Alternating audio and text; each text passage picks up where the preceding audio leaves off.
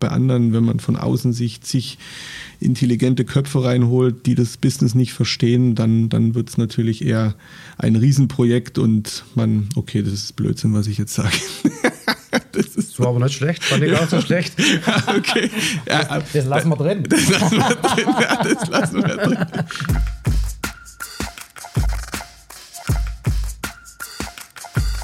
Herzlich willkommen zur neuen Folge Zukunftszeichen Podcast. Mein Name ist Stefan Lingner. Heute sind wir zu Gast bei der Wirtgruppe in Künzelzau mit meinem Gesprächspartner Bernd Herrmann, der seit 2015 in der Konzernführung ist, sprechen wir heute über die Herausforderungen bei der digitalen Transformation in der Wirtgruppe. Vielen Dank für die Einladung, Bernd. Ja, ich freue mich. Guten Tag und äh, herzlich willkommen. Klasse. Ähm, zuerst zum Warmwerden betrachten wir immer so kurz ein paar Megatrends und fragen so nach den persönlichen Verbindungen dazu. Was fällt dir spontan zu Globalisierung ein? Ja, das ist ein großes Wort, was natürlich weltweite Verflechtungen und Beziehungen beschreibt und auch für uns eine große Relevanz hat, da wir ja in 80 Ländern arbeiten und äh, natürlich auch Prinzipien haben, die für alle Länder gelten, aber doch schon so ein Grundsatz, dass eben Business is local ja, mhm. Deshalb versuchen wir äh, auf der einen Seite als globales Unternehmen zu arbeiten, aber auf der anderen Seite doch, doch die lokalen Bedürfnisse der Kunden, die durchaus unterschiedlich sein können, zu berücksichtigen. Nah näher wird, kann man eigentlich sagen. Ja, vielleicht so, act local, think global, also das okay. hört sich alles gut an, aber, aber es geht eigentlich darum, die Märkte sehr genau im Blick zu haben und eigentlich die Bedürfnisse äh, der Kunden und der Märkte zu befriedigen. Ja. New Work, ja, die Sinnfrage der Arbeit, die Raum und Zeit wird unabhängig, es löst sich alles auf und doch gibt es auf, der auf der anderen Seite sowas wie äh, Identifizierung mit dem Unternehmen, es gibt Kommunikation, es ähm, ist ein Unterschied, ob ich Menschen sehe und ihnen in die Augen schaue oder ob ich eine Webkonferenz mache. Also die Arbeitsformate ändern sich natürlich. Ja. Die, die Ansprüche der Menschen ändern sich und Unternehmen flexibilisiert sich heute in der Frage, wann wer wo sein muss. Das ist überhaupt ähm, kein Thema. Und es gibt eine Virtualisierung und Flexibilisierung. Und das ist alles gut, weil es, äh, es macht unterschiedliche Varianten möglich. Aber gleichwohl, in all dem, was sich ja scheinbar auflöst, braucht trotzdem wieder so ein Nukleus, so mhm äh, so eine Zusammenführung, äh, so was Gemeinsames. Und unsere Erfahrung ist einfach, also man braucht beides, ja. Auf der einen Seite kann man mit den Gesellschaften, die weltweit operieren, über Videokonferenzen gut agieren. Aber es ist was ganz anderes, eine Gesellschaft zu besuchen, durch eine Logistik zu gehen, mit den Menschen sprechen zu können, ähm, denen die Hand zu schütteln, also es braucht irgendwie beides und ich glaube, man muss auf das traditionelle oder vielleicht alte Element, wenn man so will, auch gut achten in dieser New Work. Ja, klasse. Konnektivität. Naja, das ist ja unser Kernthema. Ne? Alles, alles verbindet sich irgendwo. Systeme, Maschinen, das sind ja Grundprinzipien, die uns ja irgendwie einen, einen großen Fortschritt bringen. Ja, die äh, für Unternehmen große, große Möglichkeiten bieten, aber gleichzeitig natürlich das Wettbewerbsumfeld verändern. Und es ist einfach Fluch, Fluch und Segen gleichzeitig. Ja, wir versuchen das Segen zu nehmen und mhm. mit, mit, dem Fluch. Und äh, das ist sicherlich so diese Informationsüberschüttung zurechtzukommen. Ja. Und ich habe mir mal eigentlich eher aus einem anderen Zusammenhang die Zahlen geben lassen, äh, wie viele Menschen im Berufsleben psychische Probleme aufweisen. Ja. Und jetzt möchte ich nicht sagen, das ist jetzt ein Indikator für zunehmende Konnektivität, aber Informationsüberreizung und Überlastung hat schon irgendwelche Auswirkungen. Und ich glaube daran, dass es in dieser Konnektivität und Informationsüberflutung darauf ankommt, trotzdem Prioritäten und Schwerpunkte zu finden. Okay, vielen Dank. Das waren echt schöne Einblicke. Ähm, jetzt zu deiner Person. Du bist jetzt ja seit ja, fast 30 Jahren an Bord, so ein waschechter Wirtler, wenn man das sagen darf. Vielleicht kannst du dich kurz vorstellen, unseren Hörern, wie ist dein Werdegang bei Wirt? Wo kommst du her und was sind deine Ziele vielleicht auch? Ja, ich kam zu Wirt als, als junger Mensch und, ähm, und habe hier begonnen als äh, Softwareentwickler und äh, habe so, das wissen die meisten, kennen das überhaupt nicht mehr, so Cobol 185 und mhm. Assembler und äh, Fortran und dann wurde es, oh, irgendwann, also die Älteren unter uns, die wissen das, wurde es objektorientiert, C++ und dann hatte ich das Gefühl, diesen Umschwung und diesen Fortschritt kann ich nicht mehr mitmachen. Ich verstehe es nicht mehr. Okay. und dann musste ich andere Dinge machen und äh, bin dann aus der IT raus und habe einfach äh, im Unternehmen andere äh, Funktionen übernommen und ähm, habe hier früh immer schon Verantwortung übernehmen dürfen und war dann schon Anfang 30 Geschäftsführer der Muttergesellschaft hier, der Adafurt KG, also Wirt Deutschland. Und so konnte ich halt gestalten und viele Dinge machen in diesen 30 Jahren. Ich habe ja nie ein anderes Unternehmen gesehen. Ich kenne nur Wirt. Und äh, habe dann eben Marketingbereich verantwortet, äh, war dann Mitglied der Führungskonferenz 2007. Das, war, das ist die zweite Management-Ebene gewesen in der Gruppe. Habe dann unsere verschiedenen Business Units und auch Unternehmen geführt, den Elektrogroßhandel, viele zugekaufte Unternehmen und bin jetzt seit 2015 äh, Mitglied der Konzernführung zusammen mit drei weiteren Kollegen und für unterschiedliche Themen von Logistik, ähm, Produkt und so weiter, IT, E-Business, Digitalisierung eben mhm. äh, verantwortlich innerhalb der Wirtgruppe und führe auch noch unsere Einkaufsgesellschaft, die wird international, die weltweit agiert und äh, betreue auch verschiedene Gesellschaften, die einfach in Schwierigkeiten waren. Bin jetzt aktuell stark bei Wirt Schweiz. Ähm, da sind wir in einer Turnaround-Situation und begleite die Gesellschaft auf dem Weg. Mhm. Gut, es gibt ja unzählige Aktivitäten von Wirt für die Region im Kulturbereich, in der Nachwuchsförderung. Und in der Vorbereitung zu unserem Gespräch ist mir eben ein Projekt aufgefallen, die, der, der Digital Hub Heilbronn-Franken, HFCon irgendwie die Abkürzung. Das ist ein Teil der Initiative Wirtschaft für Null Baden-Württemberg. Da seid ihr ja neben dem Land Mitgründer. Ich glaube, EBM Papst und Optima und Wirt Services oder Industrieservices ist dann noch Mitgründer. Was war da eure Motivation? Was sind die Ziele mit dem Hub? Was verbindet ihr damit? Ja, Technologietransfer in einer Region und äh, die Weiterführung und Durchsetzung der Digitalisierung sind natürlich Kernthemen für uns. Und nachdem wir uns als Partner des Handwerks und des Mittelstands sehen, waren wir gerne bereit, mit der Wirt Industrieservice und der Adolf Wirt GmbH und Co. KG diese Initiative zu unterstützen. Und wir, wir sehen da einen guten Zusammenhang mit, mit vielen Initiativen, auf die wir eventuell noch später kommen von uns, äh, Digitalisierung im Handwerk weiter möglich zu machen und das Handwerk auf diesem Weg zu unterstützen. Und deshalb war es für uns eigentlich eine willkommene Initiative, die wir gerne unterstützen. Mhm. Da gibt es ja, glaube ich, so zehn regionale Digital-Hubs. Euer ist jetzt auf dem Campus der Reinhold-Wirth-Hochschule. Ähm, sind da schon erste konkrete Maßnahmen bekannt? Oder ähm, also ich kenne jetzt den Digital Hub auch und wir machen ja auch diese Reihe Zukunftszeichen mit den Kollegen zusammen. Was sind so die nächsten größeren Projekte, die du im Kopf hast?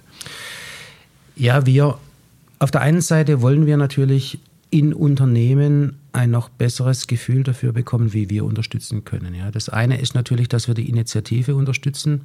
Viel besser wird es dann noch, wenn wir aus dieser Unterstützung eben Rückschlüsse auf unser Geschäft und mhm. auf unsere Entwicklungen beziehungsweise auch die Entwicklungen im Bereich der IT äh, ziehen können. Und das ist schon ein großes Interesse von uns, dass wir versuchen, das, was wir für unsere Kunden an Lösungen entwickeln, auch mit diesem Digital Hub zu vernetzen, um zu sehen, äh, wie der Praxisbetrieb, wie die Praxisumsetzung jetzt dieser Lösungen bei den Kunden, bei diesen äh, mittelstandsorientierten Unternehmen aussieht. Mhm.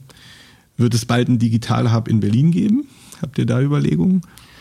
Ja, wir, ha wir haben einen Digital Hub in Berlin, der nennt sich aber Big Data Team. Das ist nämlich unser Digital Hub. Wir haben da mittlerweile ähm, acht Kolleginnen und Kollegen in Berlin rekrutieren können, die sich äh, dort mit, mit äh, Big Data, Data Lakes und so weiter beschäftigen und ganz interessante Fragestellungen für uns durcharbeiten, durcharbeiten und zu gut. Mhm. guten Ergebnissen kommen. Ja. ja okay. also, dann war ich schlecht informiert. Ja, aber das, das ist natürlich keine, keine Initiative jetzt außerhalb des Unternehmens, das ist jetzt innerhalb des Unternehmens und wir haben tatsächlich unterschiedliche Digital-Hubs, weil einfach viele Keimzellen innerhalb der Wirtgruppe sich mit der Digitalisierung und äh, mit, mit Lösungen beschäftigen. Mhm. Ja gut, das ist, glaube ich, jetzt auch so der nächste große Punkt, den wir haben in der Vorbereitung. Ähm, Habe ich mir notiert, dass du mal gesagt hast, die wird Digitalstrategie als One-Pager. Das ist mir so im Kopf geblieben und, und, und da war ich wirklich richtig neugierig. So ist auch unser Gesprächsidee ähm, zustande gekommen, dass du mal erzählst, wie du dieses Thema Digitalisierung angefangen hast im Konzern. Was war da ähm, die Grundidee? Welche Eckpunkte? Wann ging das los? Also das fand ich spannend, einfach so von der Aussage einfach mal zu sagen, eigentlich passt alles auf ein Blatt Papier. Ja, also ich kenne die Seite und ich habe sie tatsächlich wieder gefunden und ich, ich habe sie auch dabei. Die zeigt sich nur so, so schwierig in einem Podcast. Das ist korrekt. Ja. Also, ähm, aber ich versuche das mal zu beschreiben. Ich, also wenn ich über Digitalisierung spreche, dann versuche ich da immer so die unglaubliche Dimension etwas, etwas rauszunehmen, die es da gibt, weil Digitalisierung hat ja irgendwie mit IT zu tun und IT kennen wir jetzt auch schon einige Jahrzehnte. Also insofern haben wir ja mehr oder minder schon immer digitalisiert in irgendeiner Art und Weise. Wir haben Prozesse optimiert, wir haben IT mehr zum Einsatz gebracht und das war ja alles in Verbindung mit digitalen Technologien, die wir irgendwo, irgendwo immer besser genutzt haben. Ja. Und natürlich sind durch das Internet und wir sind schon relativ früh ähm, in dieses Geschäft eingestiegen, haben sich neue Möglichkeiten ergeben, die wir äh, versucht haben zu, zu nutzen. So haben wir schon viele, viele Jahre einen Online-Shop, der sich immer weiterentwickelt hat. Aber irgendwann wurde das Ganze multiplikativer. Und es war auch vor allem die Herausforderung da, das, was man an digitalisierten Möglichkeiten und Lösungen hat, zu multiplizieren.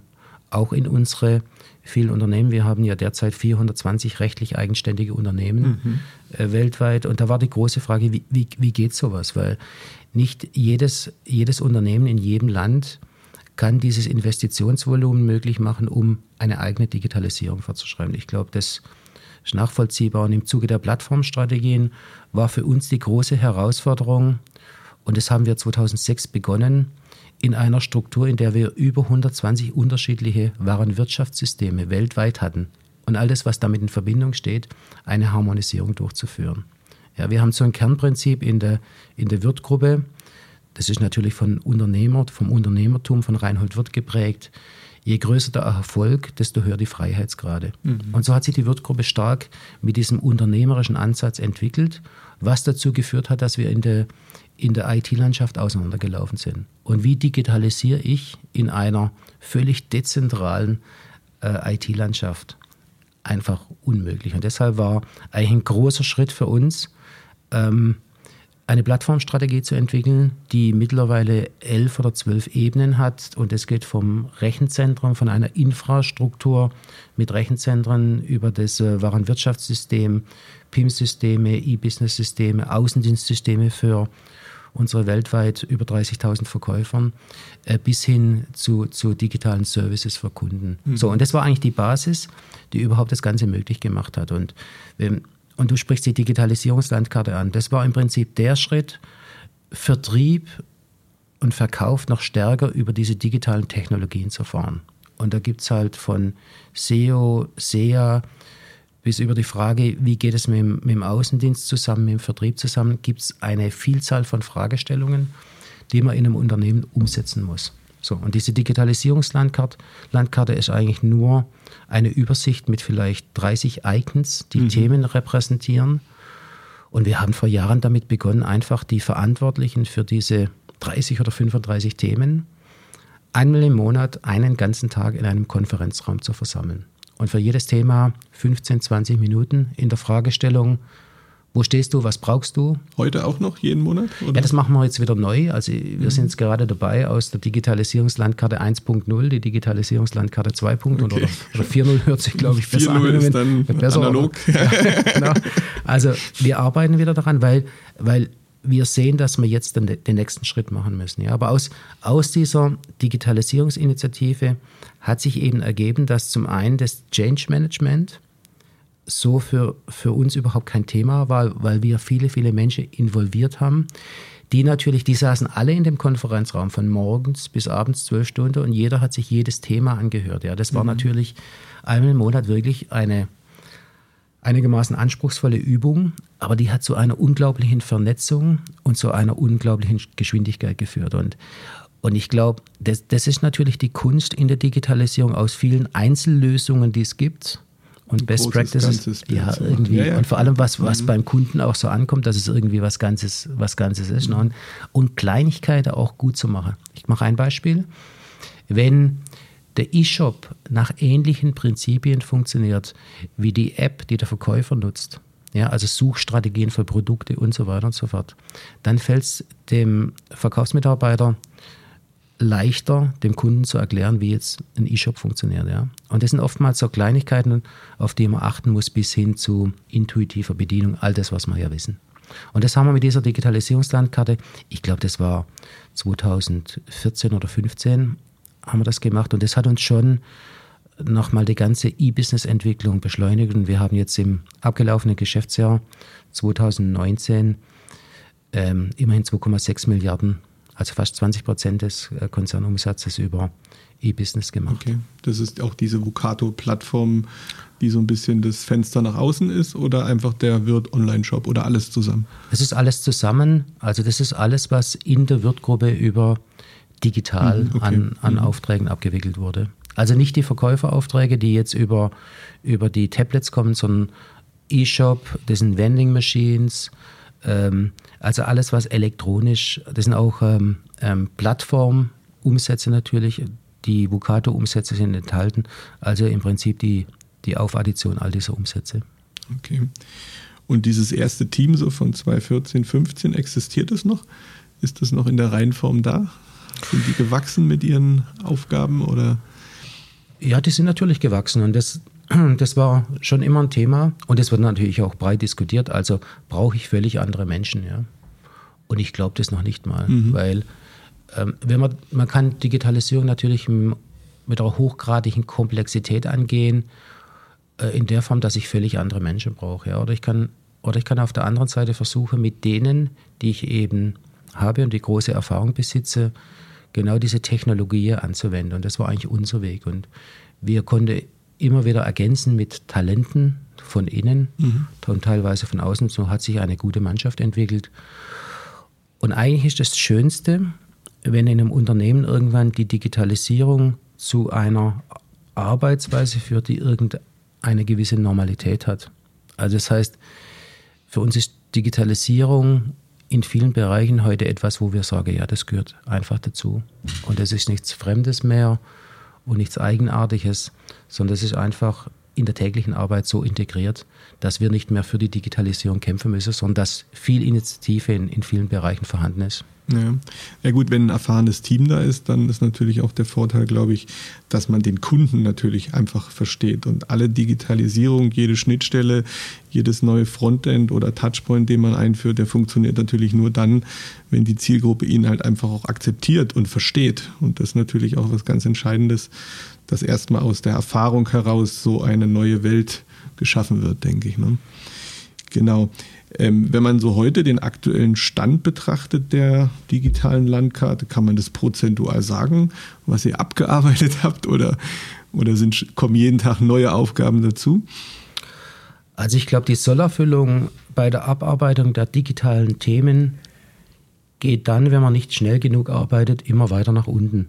Mhm. Schlicht und einfach deshalb, weil irgendwie ganz viele Themen dazukommen. Ja? Und weil, weil in, der, in der Bearbeitung, in der Zusammenarbeit mit Kunden, wenn man nämlich dieses Unternehmen von außen nach innen denkt, eben viele neue Themen entstehen, Ansätze, mit denen man die Kunden noch besser unterstützen kann. Und, und deshalb, das ist ja auch was ganz Schönes, man wird nie fertig sein und irgendwie geht es immer weiter und es gibt immer neue Ansätze. Ja? Und in dem Moment, wenn jemand sagt, ja, ich hab's, dann kann man ihm schon sagen, das stimmt jetzt wahrscheinlich nicht, weil da gibt es schon wieder ein neuer Ansatz. Und insofern hat das Ganze natürlich eine unglaubliche Dynamik, die man, die man letztendlich in gewisser Weise auch steuern muss, was die Priorisierung angeht, aber natürlich einen bestimmten Arbeitsstil und eine Agilität notwendig macht, die aber dann, wenn es einem Spaß macht, unheimlich bereichernd sein kann. Mhm.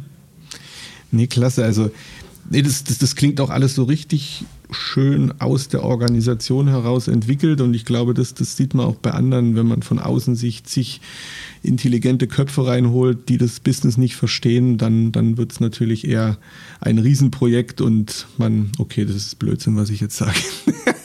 das, ist war aber nicht schlecht, fand ich auch so schlecht. okay.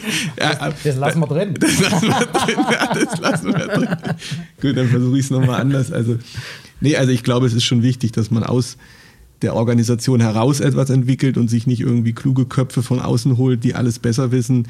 Das entspricht eigentlich ja auch nicht der Wirtphilosophie. Deswegen diese digitale Landkarte, alle Achtung, Hut ab. Ich glaube, das war ein richtiger Schritt, wenn ich das von außen betrachten darf. Genau. Wenn man jetzt natürlich so die Auswirkung der Digitalisierung auf das Wirt-Geschäftsmodell des Außendienstmitarbeiters, wie man Wirt eigentlich so aus der Vergangenheit kennt, betrachtet, wie sieht die Rolle eines Außendienstmitarbeiters in fünf Jahren aus? Ist er beratend tätig oder immer noch vertrieblich oder wie ändert sich dieses Modell des Außendienstmitarbeiters? Ja, Prognosen sind immer dann schwierig, wenn sie, wenn sie die Zukunft betreffen. Ne? Wie sieht es äh, heute aus?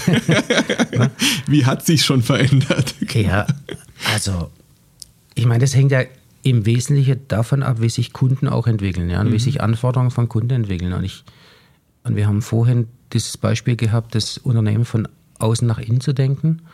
Und konsequenterweise müsste man das jetzt eigentlich so beantworten, dass wir sagen, wir versuchen das Unternehmen so zu organisieren, dass es die sich verändernden Bedürfnisse unserer Kunden nicht nur erfüllen kann, sondern die Kunden vielleicht durch das, was wir dann anbieten, dass wir die begeistern können. So. Und, de, und das, das bedeutet natürlich, dass wir in der Lage sein müssen, unterschiedliche Entwicklungen zu bedienen. Und jetzt kommen wir ein Stück weit in Richtung des Vertriebssystems, mhm. das wir heute Multikanal nennen. Multikanal heißt, dass wir verschiedene Kanäle, wir nennen die Kundenkontaktpunkte, haben vom Vertrieb über äh, eine Vielzahl von Niederlassungen, die wir mittlerweile über 500 Niederlassungen in Deutschland haben, in Europa 2000 und, äh, und eben diesen erheblichen Investitionen in den E-Business-Bereich. Das heißt, wir haben heute unterschiedliche Kanäle, die unterschiedliche Bedürfnisse unserer Kunden auch bedienen können. Weil es gibt ja nicht mehr den Kunden. Also ich kann mich erinnern, jetzt vor vielleicht 20 Jahren, da, waren, da gab es keine so unterschiedlichen Kundentypologien, so stark unterschiedlich, wie sie heute sind.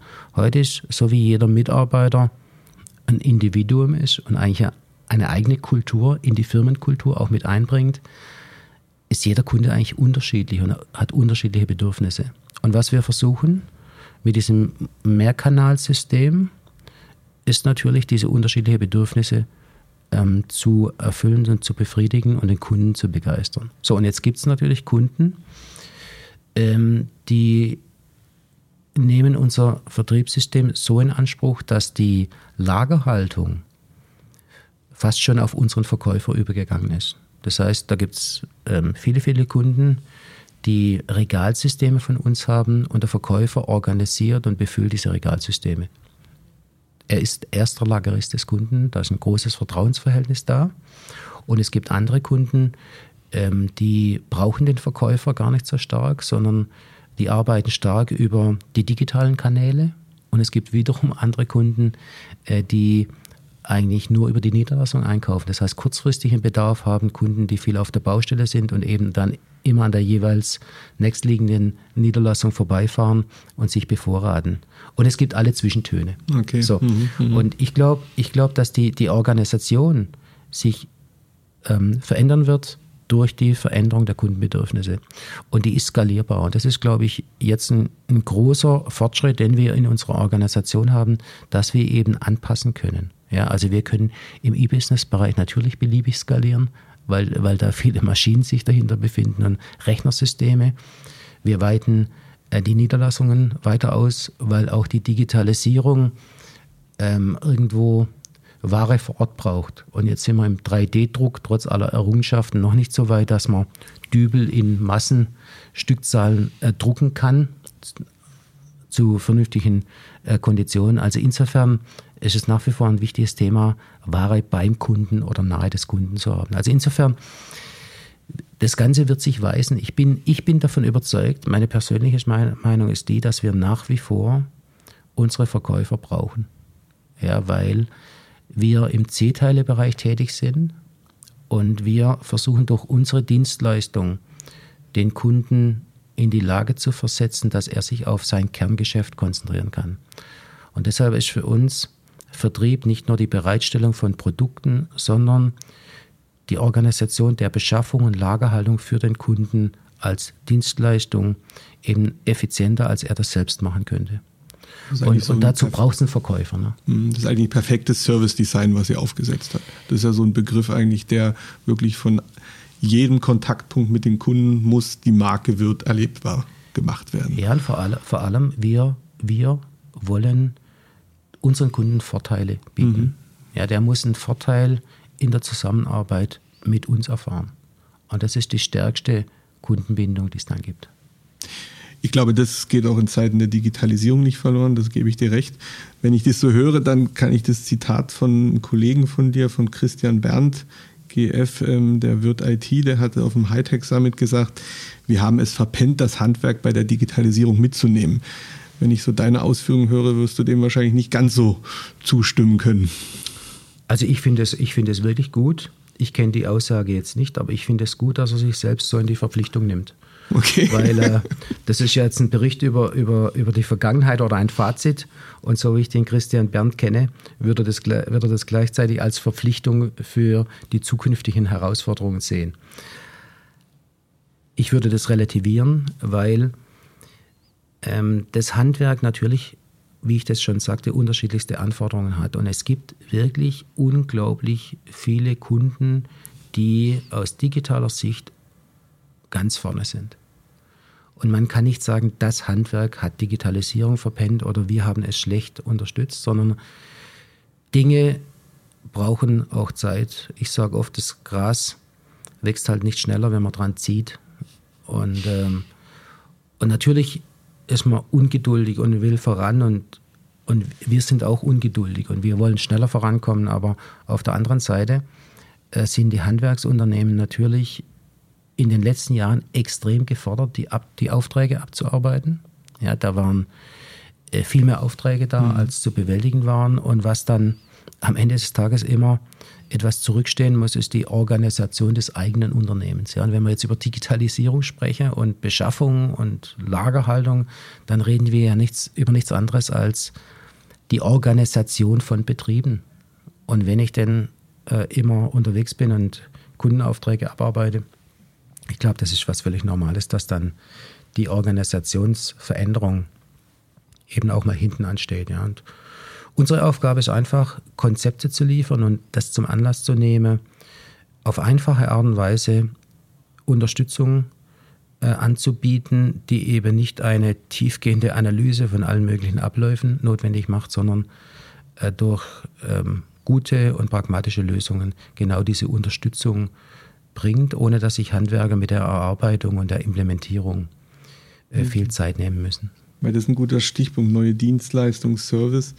Eine Sache, die auch da in dem Vortrag von dem Kollegen zum Gespräch kam oder im, im, im Gespräch war, war sowas wie ein Wirt als Betriebssystem oder das ERP-System für das Handwerk. Das fand ich eine spannende Idee.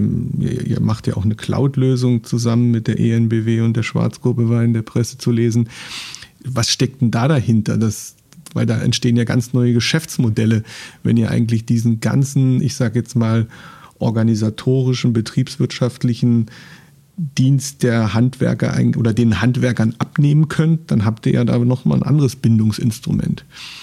Ist das eine Strategie oder habe ich das falsch verstanden? Ja, wir haben das ja kommuniziert, aber ich, ich muss das ein bisschen ähm, auflösen, das Ganze, weil es sind eigentlich zwei Themen.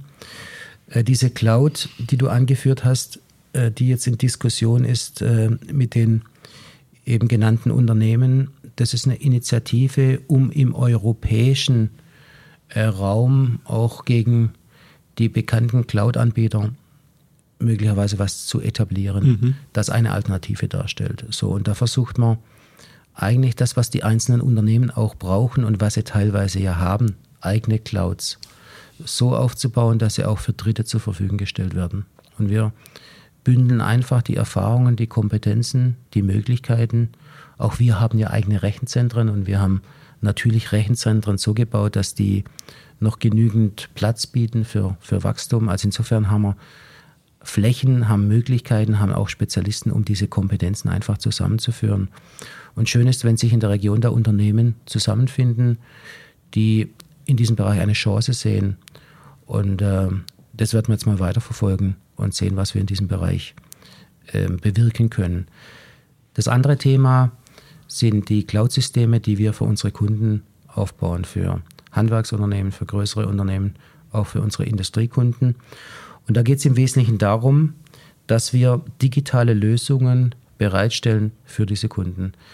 Das reicht von einem Cloud-basierten, und Cloud heißt bei uns in unseren mhm. Rechenzentren, mhm. Cloud-basierten ERP-Systemen, also Warenwirtschaftssystemen, um Auftragsabwicklung, Rechnungsstellung und so weiter zu organisieren, bis hin zu vielen, vielen digitalen Ansätzen und Systemen und Apps von Berechnungsprogrammen, dann auch äh, Anwendungen, die meine Betriebsführung organisieren und die im Grunde genommen zusammengebunden werden in ein äh, integriertes System. Ich habe schon vor Jahren, als wir diese Digitalisierung aufgebaut haben, äh, gesprochen von einem digitalen Schreibtisch und mhm. ich habe immer so mir vorgestellt, dass, dass wir dem, dem Kunden einfach die Möglichkeit äh, bieten von der Wettervorhersage. Das ist ja ziemlich das Einfachste, wenn es denn auch wirklich dann zutrifft, die Wettervorhersage.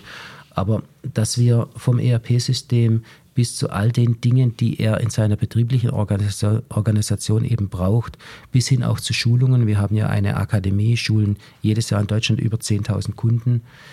Äh, viele Dinge bereitstellen, die ihn in seiner Organisation, Arbeitsorganisation unterstützen. Und wenn man das Ganze jetzt noch, noch unter dem Aspekt der mangelnden Fachkräfte sieht, dann glauben wir schon, dass wir da für das Handwerk eine gute Unterstützung bieten können. Mit diesen Ansätzen. Wir sind jetzt bereits mit den ersten Anwendungen bei Testkunden und werden also auch in diesem Jahr noch ganz erhebliche Fortschritte in diesem Bereich sehen. Das ist ja wirklich ein komplett neues Geschäftsmodell, wenn man das so sieht. Dann bist du ja ganz nah beim Kunden eigentlich nicht nur auf dem Schreibtisch, sondern auch wirklich in, auf, dem, auf dem Rechner im Endeffekt. Ja, eben mit dem Ansatz, dem Kunden Nutzen stiften zu mhm. wollen. Ja? Also in, in die Wertschöpfungskette zu gehen und einfach zu unterstützen.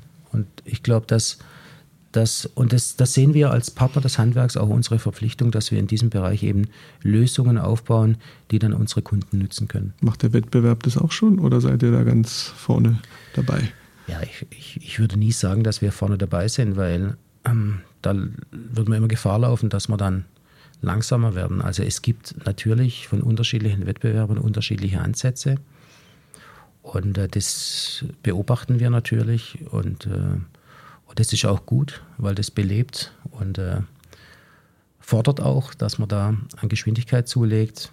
Aber wir wollen eben einfach die Integration herstellen, also weg von der Einzellösung in einem einzelnen spezialisierten Bereich zu einer gesamtheitlichen Lösung mit unterschiedlichen Modulen und äh, Ansätzen. Mhm. Also da sind wir jetzt gut unterwegs. Wir haben, wir haben Leute aufgebaut, wir haben Entwickler, wir haben Kooperationen mit vielen Unternehmen. Da gibt es ja eine ganze Reihe von Anbietern auf dem Markt. Also eine ganze Reihe würde konkret ähm, bedeuten Hunderte oder Tausende.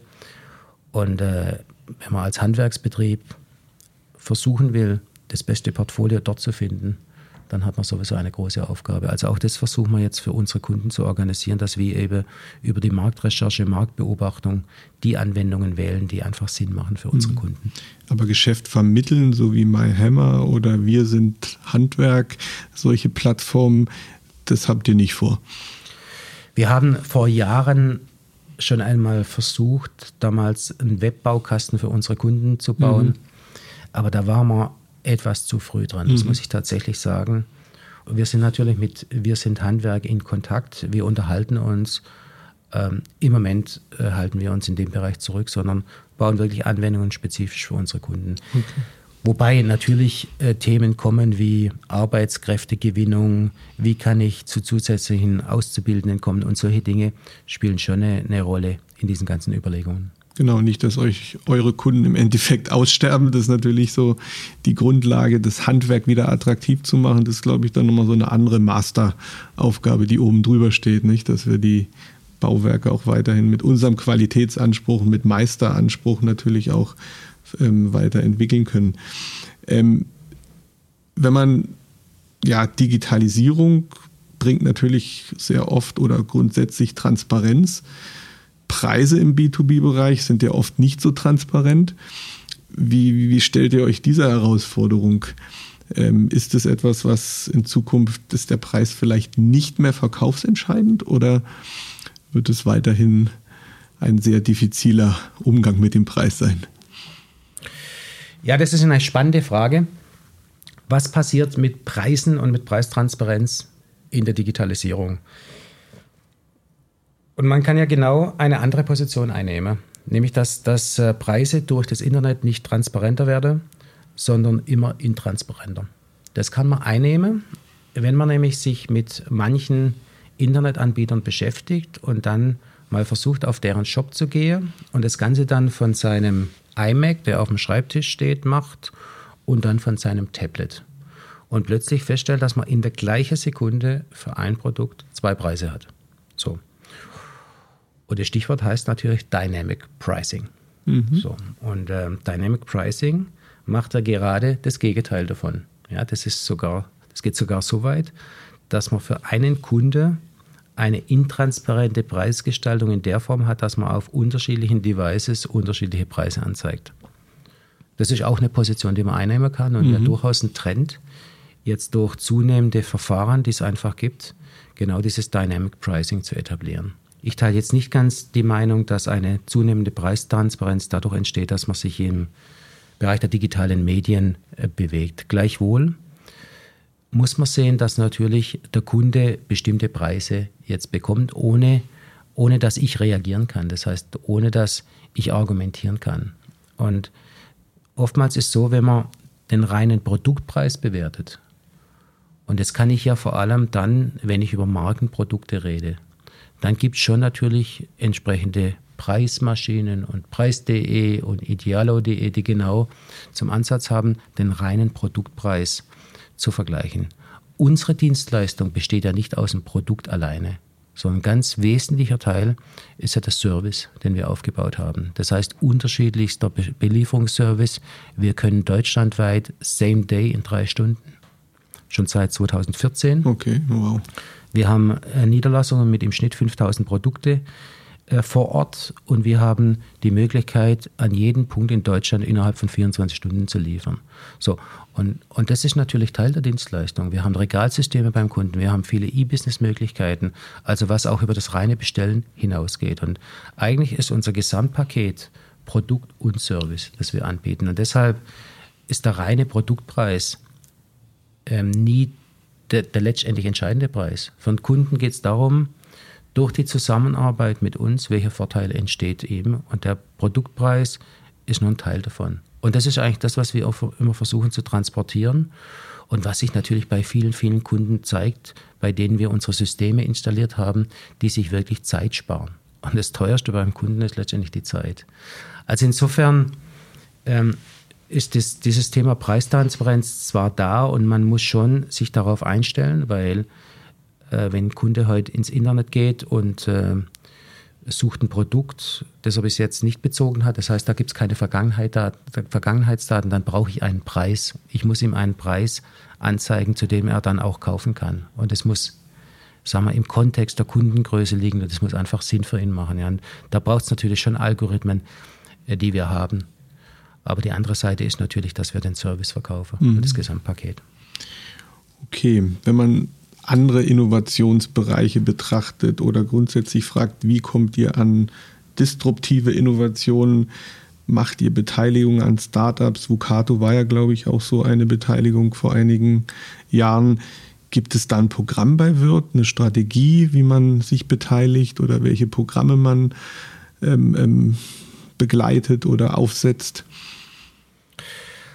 Also wenn man sich überlegt, warum beteiligt man sich an Startups? Da gibt es ja verschiedene Motive. Ja. Ein Motiv kann sein, ich ähm, will diese Agilität, die Startups haben. Die Methodenkompetenz, ja. Ja, aber eigentlich nur so dieses, dieses Stürmische, ja, mhm. dieses Voran und, äh, und etwas bewegen wollen, ja, und erfolgreich sein wollen, ja, und auch ein bisschen unkonventionell mhm. und dieses Machertum. Mhm. Ich will was von dem abbekommen und will dann diese Start-up-Philosophie. Machertum passt ja eigentlich gut. Ja, und ich will diese Start-up-Philosophie in mein Unternehmen reinbringen, dadurch, dass ich dann von meinem etablierten Unternehmen immer wieder äh, Touren organisiere der Mitarbeiterinnen und Mitarbeiter zu diesen Startups, um diese Philosophie kennenzulernen. So, das ist ja ein Motiv. Und ich glaube, was, was in unserer DNA liegt und und das hat Reinhold wird einfach über viele Jahrzehnte aufgebaut, ist diese, diese Bereitschaft, jeden Tag ein Stück weit die Dinge, die man macht, auch in Frage zu stellen und zu sagen,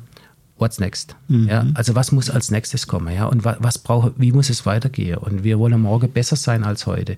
Ja, und, und, und das muss in einer Organisation drinstecken, dass nämlich so diese Veränderungsbereitschaft und die, die Suche nach dem nächsten Schritt, dass das irgendwo ein Stück weit, ich will nicht sagen Tagesgeschäft, aber auch, aber auch Motivation ist in den unterschiedlichen Bereichen, Dinge in einer Dynamik zu halten. Also ich glaube, und deshalb haben wir beispielsweise diese Digitalisierungslandkarte ja nicht in irgendeinem Startup gemacht, sondern wir, wir sind gleich in der Kern gegangen, in unsere etablierten Unternehmen und haben gesagt, wir wollen diese Unternehmen verändern. Und nicht irgendwo über längere Zeit von außen über Startups eine andere Philosophie äh, reintragen. Also das war für uns kein Motiv. Ein zweites Motiv könnte sein, ich will zu innovativen Ansätzen kommen. Lösungen, Anwendungen, Verfahren, Algorithmen. Und das ist sicherlich ein Punkt, ähm, den wir sehr ernst nehmen und in dem wir auch diese Unternehmen äh, beobachten und, und schauen, was sich auf dem Markt befindet. Und ich habe ja vorhin über diese Cloud-Services gesprochen für Kunden. Und da gibt es tatsächlich Beteiligungsstrukturen, ähm, um eben zu unterschiedlichen Lösungen zu kommen. Da machen wir sowas, ja.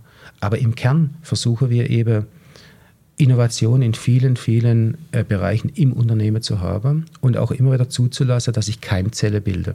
Ja, wir haben beispielsweise unsere E-Business-Leute äh, sowohl aus reiner IT-Sicht als auch auf, aus Vertriebssicht räumlich zusammengebracht und da hat sich echt so ein Startup-Charakter gebildet im Unternehmen in einem separaten Gebäude und das macht einfach Spaß. Und da, da muss man auch zulassen, die haben dann Sofas drinstehen und da kommt man sich dann vor, als wäre das jetzt ein ganz anderer Unternehmensbereich und der hätte irgendwie, aus jetzt der Farbe Rot vielleicht, auf den ersten Blick gar nicht so viel damit zu tun. Mhm. Aber natürlich gibt es da starke Kulturen, das ist dann doch wird. Aber natürlich mit vielen jungen Leuten, die einfach auch von der Arbeitsweise etwas anders vorangehen. Und das ist bei uns möglich. Und das ist was ganz Besonderes, dass man sowas, sowas kann. Und wir versuchen eher, unsere Mitarbeiterinnen und Mitarbeiter zu ermutigen, auch solche Wege zu gehen und eigeninitiativ Dinge zu verändern. Und deshalb glaube ich, äh, dass man sehr wohl auf dem Markt beobachten muss, was gibt es und was, was passiert. Aber auf der anderen Seite auch eine Kultur der Veränderung im Unternehmen braucht, ähm, die was sehr Wertvolles sein kann. Ähm, vielleicht wird es einige Zuhörer interessieren. Gibt es bei euch so einen Ansprechpartner, wenn Startups jetzt zuhören, die eine innovative Idee, ein Produkt, eine Lösung haben? Wen können die bei euch ansprechen? Gibt es da eine Person oder einen Bereich? Also bei uns kann man ganz grundsätzlich tatsächlich jeden ansprechen, ja, weil wir haben, wir haben ja relativ flache Hierarchien im Unternehmen und wir haben auch so ein Prinzip der offenen Tür und der, der starken Kommunikation. In dem Fall äh, tatsächlich auch weniger über digitale Kanäle. Äh, wir bevorzugen es, ins andere Büro zu gehen und nicht ein E-Mail äh, von einer Tür in die andere reinzuschicken. Also insofern kann man sich beliebig an uns wenden. Das wird dann schon weitergeleitet und man kann sich jederzeit auch an, an mich natürlich gerne wenden, wenn man wenn es Ideen gibt und mhm. äh, wenn es Ansätze gibt. Also wir sind da wirklich sehr offen und sehen das unheimlich sportlich, da auch Partner zu gewinnen, mit denen man weiter vorangehen kann. Gut, ähm, es gibt ja noch einen ganz anderen Bereich, ähm, der sicherlich spannend ist, der nennt sich BIM, Building Information Modeling. Ähm, habe das mal versucht aufzuschreiben, ähm, was das genau heißt. Also BIM ist die Methode, ein Bauwerk über den gesamten Lebenszyklus anhand eines digitalen Gebäudemodells abzubilden, stand da. Und dabei alle relevanten Informationen zu vernetzen, ähm, egal ob es in der Planungsphase ist, in der Ausführungsphase oder später in der Bewirtschaftung. Ähm, wie, ja, wie stellt sich Wirt auf diese Entwicklung ein? Seid ihr da schon mittendrin und ist jedes Gebäude, was ihr beliefert, vielleicht schon auf diesem Stand oder wo ist dieser Reifegrad dieser Innovation im Markt gerade? Ja, also da bilden sich ja Standards raus und da arbeiten ja verschiedene Institutionen dran. Was wir, was wir tun, äh, wir, wir äh, diskutieren das Thema, wir behandeln das Thema, wir nehmen das sehr ernst und wir sind auch in, in engen Kontakt zu Verbänden, zu Softwareanbietern, mhm. um auch in gemeinsamen Veranstaltungen äh, die nächsten Schritte zu definieren. Das ist die eine Seite, nah an der Entwicklung zu sein und die auch zu unterstützen äh, und äh, sich selbst darauf auszurichten. Und wir haben jetzt auch, sagen wir, um von der anderen Seite zu kommen, ähm, Bauvorhaben, die wir über diese Methode äh, umsetzen. Und das ist eigentlich ganz interessant, wenn man auf der einen Seite dann mit Forschungseinrichtungen, mit Instituten, auch mit Architekten, mit Planern, mit Bauunternehmen über den Fortschritt, über den Stand ähm, diskutiert und gleichzeitig dann erste Bauprojekte nach dieser Methode umsetzt. Und es ist tatsächlich eben so, dass natürlich ähm, diese Bauvorhaben zunächst länger dauern, und sich vor allem jetzt in der, in der Startphase natürlich die, die Bauzeiten dann etwas verlängern. Ne? Das, ich vergleiche das oft mit so, einem, mit so, so einer Einführung von einem Warenwirtschaftssystem. Mhm. In der Regel ist es so, dass die Unternehmen, bei denen man ein Warenwirtschaftssystem einführt, ihre alten Systeme, erstens sind sie abgeschrieben in vielen Fällen, das heißt, die kosten vergleichsweise wenig. Und äh, zweitens hat man dann Softwaresysteme über Jahre so entwickelt, dass sie idealerweise passen. Führt man jetzt ein neues ERP-System ein, ist man am Tag 1 immer schlechter. Immer. Und die Rechnungen gehen erstmal nicht raus. Ja, klar. so. Äh, äh, und das ist einfach so, ja. Mhm. Und, äh, und das, aber man legt eine Basis für die Zukunft. Ja, und, und irgendwann skaliert es was heißt nicht irgendwann, das muss relativ schnell skalieren. Ähm, aber, aber so ist auch im Bereich BIM und jetzt im Moment muss man einfach den Aufwand in Kauf nehmen, um möglicherweise auch längere Projektlaufzeiten zu haben, um die Methodik zu härten mhm. ja, und, und dort eben auch bestimmte Standards zu entwickeln. Also uns interessiert dieses Thema und wir sind da wirklich äh, dabei zu unterstützen und auch für uns zu lernen. Gut wenn man noch ein bisschen weiter in die Zukunft schaut und das jetzt vielleicht nicht unbedingt zwangsläufig das Thema Digitalisierung, aber Transformation vom Händler zum Hersteller, ist da Wirt auch aktiv. Teilweise werden Produkte schon selber hergestellt, nicht nur gelabelt. Ähm, ist da eine Entwicklung zu sehen, wo man vielleicht auch Produkte entwickelt, die ja Internet of Things, also eine gewisse Vernetzung wiederum dann in, mit anderen Services darstellen? Ist da was geplant oder ist das eine Strategie? Ja, das ist schon eine Strategie. Wir haben ja auf der einen Seite die Eigenmarke. Also wenn man übrigens über Preisvergleich äh, spricht, dann ist die Eigenmarke, die Marke wird für uns schon was Gutes, weil sie eben nicht unmittelbar vergleichbar ist und weil ja im Markt auch bekannt ist, dass wir aus qualitativer Sicht eigentlich kompromisslos agieren. Wir streben eine sehr hohe Qualität an und wir beeinflussen jetzt schon, und ich rede jetzt von der, von der Wirtlinie, das heißt vom klassischen Wirtgeschäft, circa 50 Prozent des, des Umsatzes, also in dem Fall eben auch der Warenbeschaffung, beeinflussen wir schon maßgeblich entweder über eigene Produzenten oder indem Lieferanten nach unseren Spezifikationen oder Rezepturen arbeiten oder wir Lieferanten auch als verlängerte Werkbank nutzen. Also da gibt es eine sehr, sehr enge Kooperation. Wir haben ja erheblich investiert in Innovation, sind ja jetzt gerade, wenn man hier auf das Gelände fährt von der Nordumgehung, äh, dabei, äh, 70 Millionen Euro in ein Innovationszentrum zu investieren. In äh, Kooperation mit verschiedenen Universitäten äh, sind wir dann in unterschiedlichen Projekten, um einfach dem Thema Innovation noch mehr Bedeutung zu schenken und noch mehr auch zum Hersteller zu werden. Mhm. Okay. Ja, wir sind, wir sind jetzt dabei in einem, wir haben eine eigene Akkuschnittstelle jetzt auf den Markt gebracht vor wenigen Monaten. Also eine Vielzahl unserer bisherigen Elektromaschinen, die auf Akku umgestellt werden und auch der Akkumaschinen werden zukünftig über eine wirteigene Akkuschnittstelle verfügen in äh, einer extrem hohen äh, Produktqualität. Also all die Dinge sind für uns für die Zukunft auch extrem wichtig. Das sind unsere, ich sage mal, Kernprodukte, also unsere ähm, Handelswaren. Und der andere Teil ist natürlich in der Technologie. Da gibt es eben Vending Machines, ja, also Automaten. Die wurden von uns selbst entwickelt. Wir haben die Backend-Strukturen äh, selbst entwickelt. Wir haben die Kommunikationsstrukturen selbst entwickelt und haben diese Automaten weltweit im Einsatz. Beliebige Module, erweiterbar, unterschiedliche Konfigurationen. Wir sind im IoT-Umfeld selbstverständlich unterwegs, weil auch das eine Technologie ist, die einfach unglaubliche Potenziale äh, bietet. Wir sind dabei, unsere Niederlassungen umzurüsten in ein sechs Tage 24-Stunden-Format. Mhm. Da kann ich also nachts, indem ich mir einen QR-Code generieren lasse über die Wirt-App, komme ich rein. Ähm, sammle die Produkte, die ich brauche, ein und gehe dann über einen Tunnelscanner, durch den die Produkte gescannt werden zum Checkout. Da arbeitet kein Wirt-Mitarbeiter in der Nacht drin und ich kann trotzdem da reingehen. Also auch diese Technologien interessieren uns. Wir rüsten da sukzessive die Niederlassung um. Das ist für uns ein großes Feld auch für die Zukunft, die Dienstleistung noch mehr zu verbessern für unsere Eigentlich Kunden. ein Industrie Amazon Go, kann man eigentlich sagen.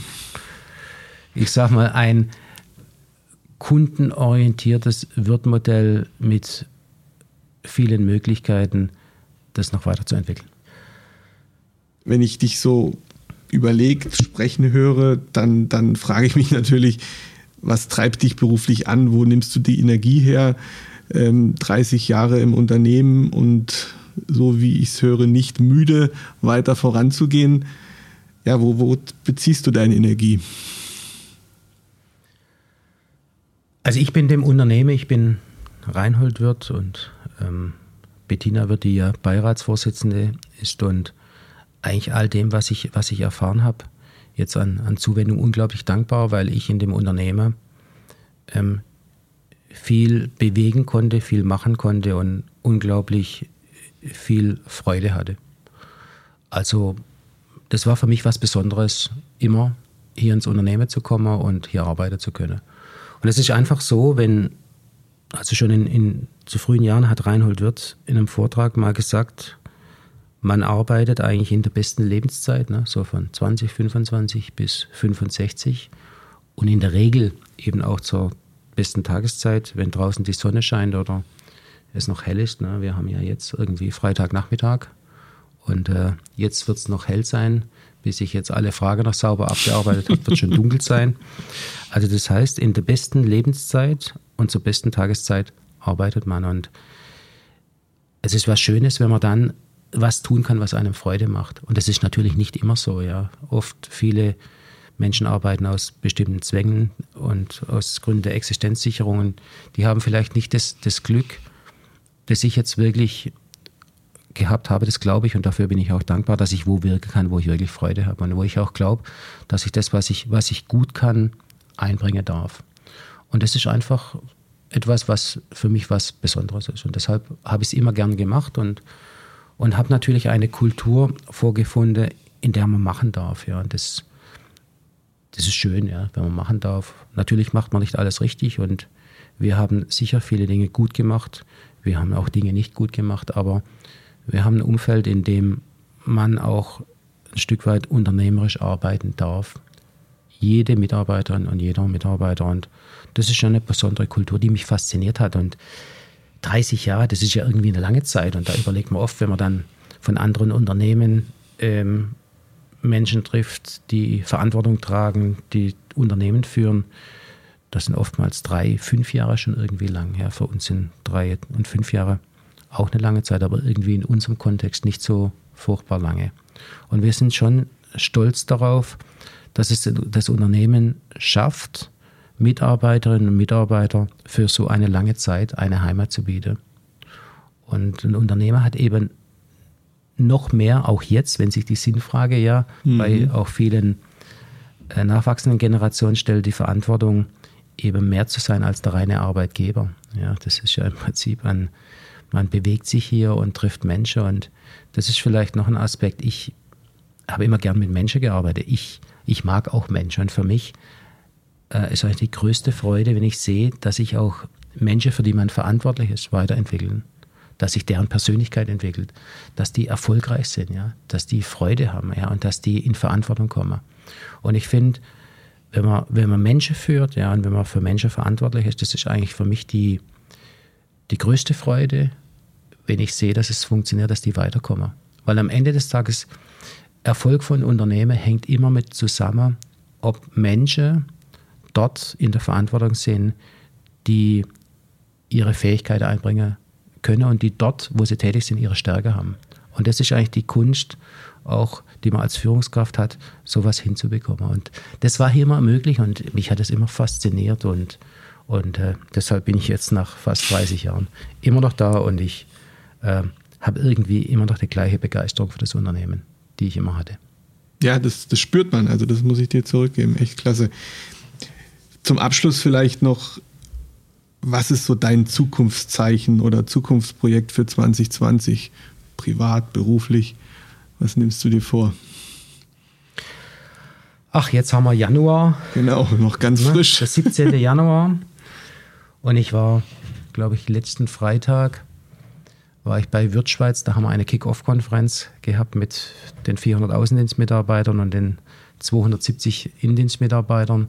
Und da hatte ich so auf einem Slide drauf, also wie viel Prozent der Vorsätze dann irgendwie Ende Januar noch Bestand haben. Ja, und also du wirst die Antwort kennen. Das sind dann nicht so furchtbar viele. Und man nimmt sich immer wahnsinnig viel vor und sagt, das letzte Jahr war so schwierig, jetzt gucken wir mal, dass es irgendwie anders wird. Aber ich glaube, es geht einfach irgendwie weiter. Und insofern habe ich jetzt keine, keine große Vorsätze, dass ich sage, was kommt jetzt, ja, was, was für mich tatsächlich wichtig ist. Und ich glaube, das ist für jeden Mensch wichtig, dass, dass ich äh, gesund bleiben darf.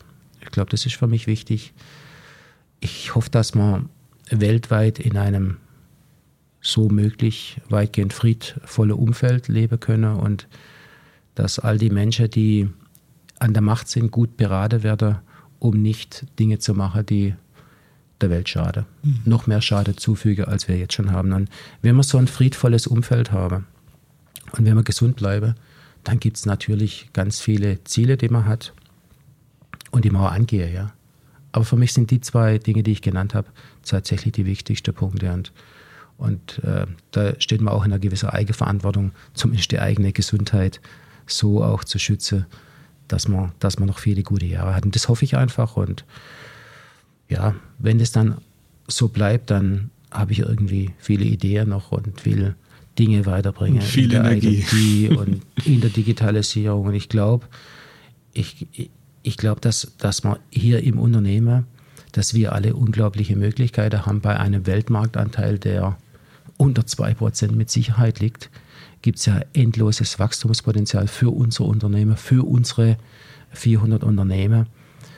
Und äh, es macht einfach Spaß, diese, dieses Unternehmen weiterzuführen und dem Unternehmen eine lange Zukunft zu geben. Und das, was wir da im Kopf haben und was wir tun müssen, ähm, das wollen wir dazu nutzen, um noch mehr Menschen dafür zu gewinnen, auf dem Weg mitzugehen und einfach das, was, was hier aufgebaut wurde über viele Jahre, ähm, zu, nicht nur zu bewahren, sondern weiter auszubauen. Also wirklich vielen, vielen Dank, Bernd. Das war wirklich so intensiv, das Gespräch, und dass du dich auch so auf die eine oder andere vielleicht kritische Frage eingelassen hast und die Themen praktisch betrachten konntest. Und das spürt man einfach, wenn man hier im Haus ist, mit dir spricht. Das wird nicht nur profitorientiert, sondern den Menschen sieht. Das kam heute rüber. Digitalisierung ist etwas, was für den Menschen ist, nicht der Mensch für die Digitalisierung. Ich glaube, es ist auch etwas, was wir heute gemerkt haben und rausgehört haben. Also vielen lieben Dank, dass wir hier sein durften. Sehr gerne, ja. Und dann gucken wir bis zum nächsten Mal. Danke ja, dir. Ja, danke schön. Alles Gute. Vielen Dank.